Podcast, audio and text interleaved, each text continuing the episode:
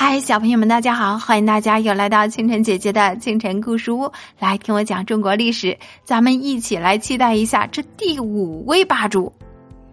现在呢，咱们已经知道有四位霸主出现过了：齐桓公、宋襄公、晋文公、秦穆公。下面我要给你讲的是这第五位霸主楚庄王的故事。楚国在中原的南方。他的国君呢，早先曾要求周天子啊，也封给他们一个公或是侯的爵位才好，但呢，周天子没理会他，因此这楚王一气之下，干脆把自己就把自己封为王了，表示和周天子是一样的地位。楚国虽然很富强啊，不过中原的诸侯啊，却总觉得他是个不够正统的蛮夷之邦。因为他毕竟和周朝的贵族诸侯们啊都不是同一个血缘关系的亲戚，所以瞧不起他。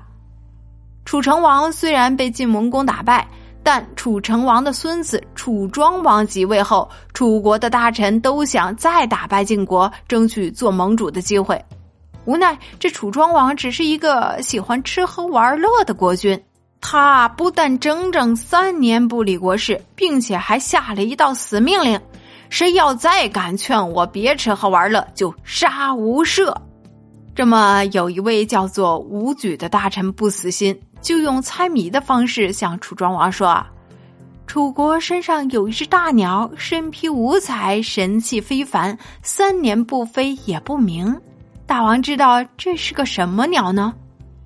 楚庄王就说。啊这种鸟不是普通的凡鸟，这种鸟三年不飞啊，一飞就可以冲天；三年不鸣，一鸣就要惊人呐。武举就告退说：“说臣明白了。”又过了一段时间，有位叫做苏从的大臣，看他还是没改变，就直接进宫劝谏楚庄王。楚庄王就急了，说：“你就不怕死来劝我？你这不太愚蠢吗？”苏从却说呢。大王乐在眼前，大难在后，这才叫蠢。我的蠢不过就是被你杀掉，你的蠢却会是国家亡掉。现在，请你杀我吧。楚庄王从那一刻起啊，便停止了玩乐。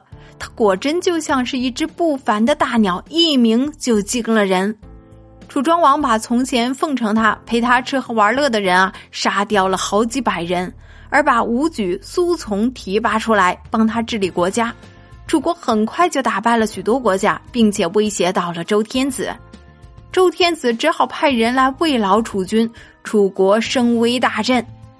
楚庄王又大败了晋军，有人劝楚庄王趁机把晋军就赶尽杀绝，楚庄王却说呢：“我们已经洗刷了城濮之战的耻辱，何必再多杀人呢？”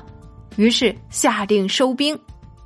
从此以后，历史上就把齐桓公、晋文公、宋襄公、秦穆公、楚庄王称为春秋五霸。至于春秋是什么意思啊？我在下一集再告诉大家。好啦，小朋友们，这就是今天的中国历史，感谢大家的收听。如果你喜欢听清晨姐姐讲故事，不要忘记点击订阅专辑，也欢迎大家搜索“清晨故事屋”来收听清晨姐姐播讲的更多故事。好啦，咱们下一集故事再见啦，小朋友们，拜拜。